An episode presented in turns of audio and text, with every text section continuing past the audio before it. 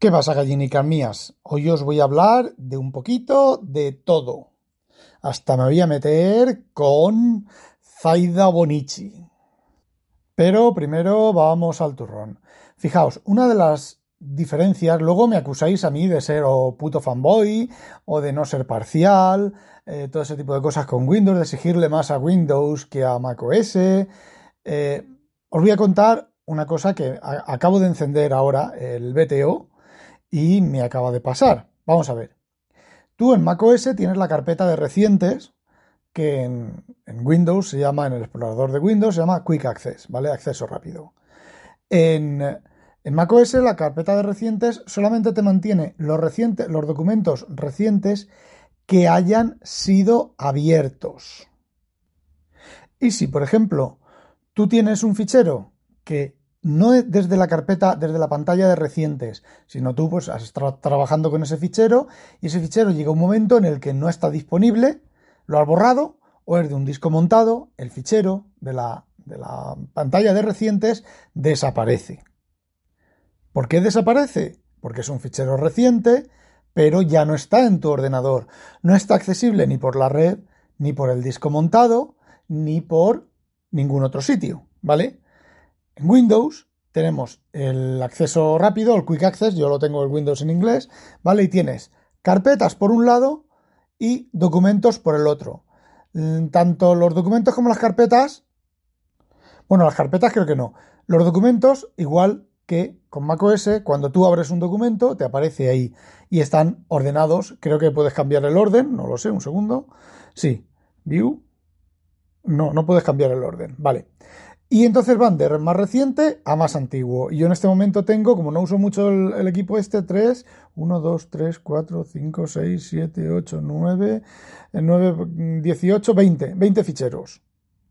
Pero por ejemplo, yo aquí veo uno que pone serie Borkosigan completa 3 de 4, punto suspensivo porque el nombre del fichero es más largo, que es un, un PDF, no, es un EPUB de, que está asociado a Calibre.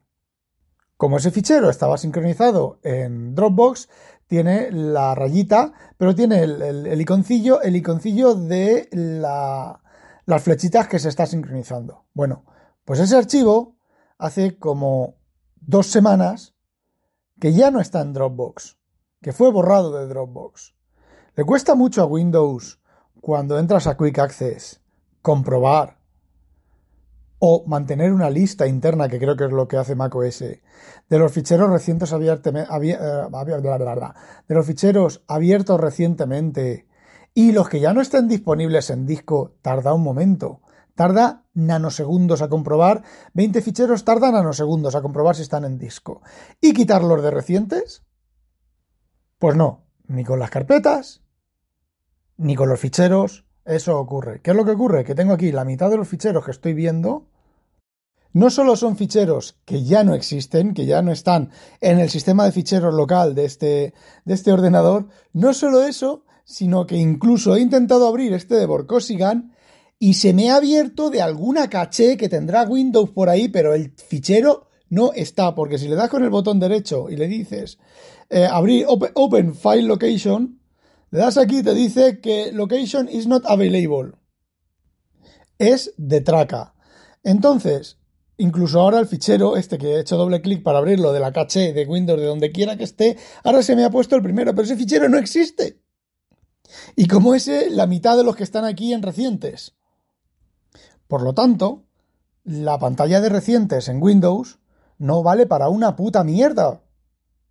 Y creo, sin estar seguro de ello, te, cuando abres, eh, teclea, presiona la tecla Windows y le das a buscar a un programa y te pone la lista de ficheros recientemente abiertos con ese programa, creo que tampoco elimina los que ya no están disponibles. Fijaos qué cosa más sencilla, qué chorrada, y convierte una opción del explorador de Windows en poco menos que inusable. ¿Qué cosas tiene, por ejemplo, esta pequeña opción de, Windows que no tiene macOS? Pues que macOS, por ejemplo, no te pone las carpetas recientes. Y la opción de Windows, pues tiene un montón de opciones. Te dice que puedes abrir eh, cada carpeta en diferente, cada, cada carpeta en una, en una carpeta diferente, en una versión, en una sesión del explorador diferente. Te permite con un solo clic, te permite con dos clics, te permite cuando pones el puntero encima seleccionar el fichero o no seleccionarlo. Te permite mostrar solamente las carpetas eh, que has accedido, las carpetas que has accedido recientemente, solo los ficheros de forma independiente. Tiene una opción para borrar todos los ficheros recientes. Tiene otro botón para restaurar valores por defecto puedes anclar tú manualmente en, en, el Quick Access. Tú estás en una carpeta y le dices anclar esto a Quick Access. A ver, son muchas opciones, son muchas configuraciones, te lo puedes poner como tú quieras, pero el core, el núcleo, el centro de la característica no funciona como debe. Y ahora, justo al revés. Una característica que me gusta mucho de Windows es que cuando tú buscas un fichero, tienes la opción con el botón derecho de abrir la carpeta contenedora. Eso hasta que yo sepa, que yo recuerde, que yo me haya fijado, hasta la última actualización de macOS en el Spotlight, no. Tú buscas un fichero, te aparece el fichero y lo puedes abrir, pero no puedes abrir la carpeta contenedora. Pero eh, esta semana pasada, después de la última actualización, supongo que vino en la última actualización, porque no lo había visto antes, abajo tienes una opción de abrir también la, la, carpeta contenedora del fichero y te hace lo mismo que Windows. Te abre la carpeta y te selecciona el fichero. Porque a lo mejor tú no estás buscando el fichero, tú estás buscando la carpeta. Yo antes en macOS eso lo hacía, tenía una instalación de Alfred solamente para eso, ¿Cuál es el problema con Windows? Pues el problema con Windows es muy sencillo, que busca pero no encuentra. Ya lo conté en otro episodio que yo tengo hecho un programa en C Sharp que me costó 5 minutos y mientras Windows empieza a buscar, mi programa ya ha encontrado los ficheros. Evidentemente solo busca por nombre de fichero, pero es que Windows a veces, a veces no, Windows ni siquiera encuentra por nombre de fichero. El explorador de Windows o el cajetín de búsqueda, desde que cambiaron, no, desde que añadieron el indexador en Windows 7, jamás ha funcionado bien. Entonces, el menú inicio para buscar cosas es una utilidad, pues yo diría que bastante más completa que la de Apple, porque cuando tú buscas, por ejemplo, un programa, se te abre el cajetín, se te abre un subcajetín con los ficheros abiertos recientemente del programa, con lo cual, con lo cual no tienes que buscar el fichero si no te acuerdas del nombre del fichero y normalmente uno trabaja con un grupo de ficheros, uno está en un proyecto y trabaja con un grupo de ficheros. A la semana siguiente está haciendo otra cosa y trabaja con otro grupo de ficheros, ¿vale? Escribir un artículo, redactar un Word, hacer un informe, la contabilidad del mes, lo que hagáis en Windows y lo que hagáis en Mac. ¿Qué es lo que ocurre? Que ni te encuentra el fichero, ni te encuentra el programa casi. Y a ver, si lo de buscar fuera algo que, fuera extremadamente complejo, pero vamos, me costó a mí 5 minutos en C Sharp. O sea, C Sharp es el Net Framework, mi código. El Net Framework llama a una capa intermedia que llama al API de Win32. El explorador de Windows ni siquiera tiene que llamar al API de Win32. Podría llamar al, API directamente del, del NTOS KRNL. Pues busca, pero no encuentra. Y no, no es porque el BTO lo enciendo de uvas a peras, no le da tiempo a, actualizar todas las caches y, ni, nada de eso. No, porque el Alienware que tengo en el, en el trabajo, el i9, ese famoso con, con todo eso, está encendido 8 putas horas al día y tiene los mismos problemas. De hecho, el programa ese que os he comentado lo hice para cuando tengo que buscar un fichero, buscarlo con ese puto programa, que encima no me, no me, deja elegir dónde quiero buscarlo, sino simplemente lo busca en todos los discos duros conectados al equipo, en todos los recursos de red montados, y encuentra los ficheros, pero es que Incluso si pongo el explorador de Windows en la carpeta donde sé que está el fichero, le doy al, cajetín de búsqueda del explorador de Windows, le doy al Enter, hago doble clic sobre mi programa, tecleo lo que estoy buscando sobre mi programa, le doy al botón de buscar, mi programa me encuentra y termina de buscar en los ficheros, en todos los ficheros. Y mostrando los ficheros antes que el explorador de Windows no me encuentre ese fichero que está en esa carpeta. Sinceramente, es de traca. Bueno, y ahora vamos a otras cosas un poco menos, más, más ligeras. Bueno, mm, depende. Vamos a ver, estoy leyendo El Devorador del Mundo, que es una colección de seis o siete relatos de Frederick Paul en la colección de ciencia ficción norteamericana de Aguilar, que son tres tomos, que realmente eh, los tres primeros tomos son dedicados exclusivamente a Frederick Paul y no contienen la saga de los Ichis ni nada, contienen pues novelas anteriores y es eh, ciencia ficción de ideas. Si escucháis mi lo leído, pues ya he comentado algo de esta, de esta colección. Bueno, pues leyendo uno de los de los cuentos que tiene que ver sobre el problema de la publicidad, o bueno, exagera el problema de la publicidad y el problema del consumismo y demás, y fue publicada en 1970, posiblemente en, publicada en, en libro, en 1970, no la edición que tengo yo, bueno, la edición que tengo yo sí, vale, fue publicada a la vez en 1970, en inglés y en, español, más o menos. Eh, me refiero, esto debe de ser una recolección de cuentos publicados pues en las revistas Pulp de la, de la época. Este número en concreto, o sea, este cuento en concreto no lo he buscado, pero vamos, seguro. Bueno, pues pone en boca, que no sé si será cierto, no, pone en boca de uno de los personajes eh, que cierto personaje famoso, cierto industrial famoso, dijo que el centro, el núcleo del consumismo es mantener al usuario descontento con los productos que tiene. Y a mí, me vais a perdonar, pero se me ha encendido una bombilla y digo, y he pensado, ¿será por eso? Porque todos los productos, ¿por qué todos los productos que salen al mercado de un tiempo a esta parte y digamos que casi desde siempre nunca, nunca, nunca están completos y siempre hacen cosas mal? Ahí os lo dejo, pensadlo.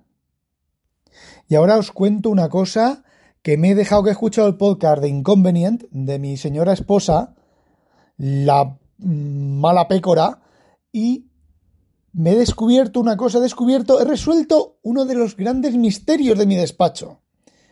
Y es que, a ver, mm, yo, como dice ella, escribo no todos los días, pero bastante a menudo escribo con las plumas que me da. Bueno, escribo con las plumas que me da. Y, pero hay veces que ciertas tintas, ciertas plumas, estoy escribiendo, digo, qué raro, si me las recargo ella, me las prepara y me las recarga y me las limpia y demás, eso, eso es, creo que es lo único, lo único bueno que tiene, ¿vale? Y, pare usted de contar. Y dando gracias. Bueno, pues me las, me las arregla y me las recarga y tal. Pues ya he descubierto por qué hay veces que yo me pongo a escribir con una de mis plumas y resulta que de repente se queda sin tinta mucho antes que en otros momentos. Y es que la obonicha de los cojones me las coge para escribir es más mala que pegarle un padre. Y bueno, y ahora os cuento una anécdota que va a significar, seguro que va a significar el divorcio, y encima se va a quedar con mis tres casas, mis cinco coches, mis doce terrenos y mi castillo en los Highlands. Y ha ocurrido hace nada de tiempo. Pues resulta que uno de sus amigos, de sus amigos plumíferos, pues le ha escuchado eh, a ella hablar de mi podcast. Le ha preguntado por mi podcast y entonces ella le ha pasado, no sé qué episodio le habrá pasado, me, imagino que le habrá pasado el último, en el que también hacemos este, este crossover humorístico cañero, y em, le ha dicho, hoy, bueno, primero ha dicho, ha dicho imbécil o subnormal o gilipollas o algo de eso. Y mi mujer le ha dicho, o sea, están chateando, ¿vale? Y mi mujer le ha dicho, bueno, eso es poco lo que dice. Bueno, ya los que me escucháis habitualmente ya sabéis que eso es poco. Bueno, pues le he dicho que tengo muy buena dicción en el podcast. Y ha venido corriéndome, corriendo a decírmelo. Y claro, yo le he dicho que es diferente un registro de hablar, o sea, de voz, es diferente el registro de hablar con alguien de conversación, de estar sentado delante de una mesa para dar una conferencia, que viene a ser equivalente a grabar un podcast o un programa de radio, que lo que tienes que hacer es hablar un poco más claro. A ver, yo no voy por la calle hablando y vocalizando y diciendo comido, mm, terminado, eh, cacareado. Pero cuando grabo el podcast intento pronunciar y vocalizar bastante mejor. Madre mía, qué enfado que ha cogido, que me ha cerrado la puerta, me ha cerrado la puerta del despacho de un portazo y ahora no sé dónde está. Pero me acaba de dejar mi edredón en el sofá. Y ya para terminar, yo pregunto, si en un matrimonio se enfada la mujer, la que tiene que abandonar el lecho conyugal e irse a dormir al sofá es quien se ha enfadado. Y evidentemente, si se enfada el hombre, el que se tiene que ir a dormir al sofá es el hombre. Pero no. En los matrimonios se enfada el hombre a dormir al sofá. Se enfada la mujer a dormir al sofá. ¿Quién? El hombre. El hecho es que el hombre siempre va a dormir al sofá. Aunque también os digo una cosa, ¿eh? Tiene una ventaja eso, que no te clava el culo fresquito como si fuera un carambano de hielo cuando estás en lo mejor del sueño. Que, estáis, que estás tú ahí durmiendo tan feliz y tan, tan eso y de repente te notas ahí en la corcusilla un frescor inconfundible. Y lo he dicho con Rantintín porque es el título de un cuento de un amigo mío.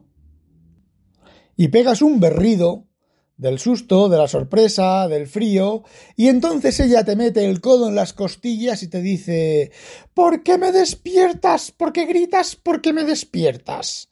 Y por supuesto no le puedes decir es que me has clavado el culo to frío, pero to frío, frío, frío, frío, en plena corcusilla. Porque entonces ya no duermes esa noche en el sofá, duermes los tres meses siguientes. Y bueno, chorradas aparte, voy a explicar para la, audiencia qué significa que no te la pique un pollo belga. O mejor no, que va para 17 minutos, lo cuento en el siguiente episodio. Eh, ¿Qué significa eh, que no te la pique un pollo belga? Eh, bueno, o boníchicos, sospechosos habitualeses. No olvidéis porque ya sabéis que yo soy la sospechosa pesada. Adiós a la cascarla.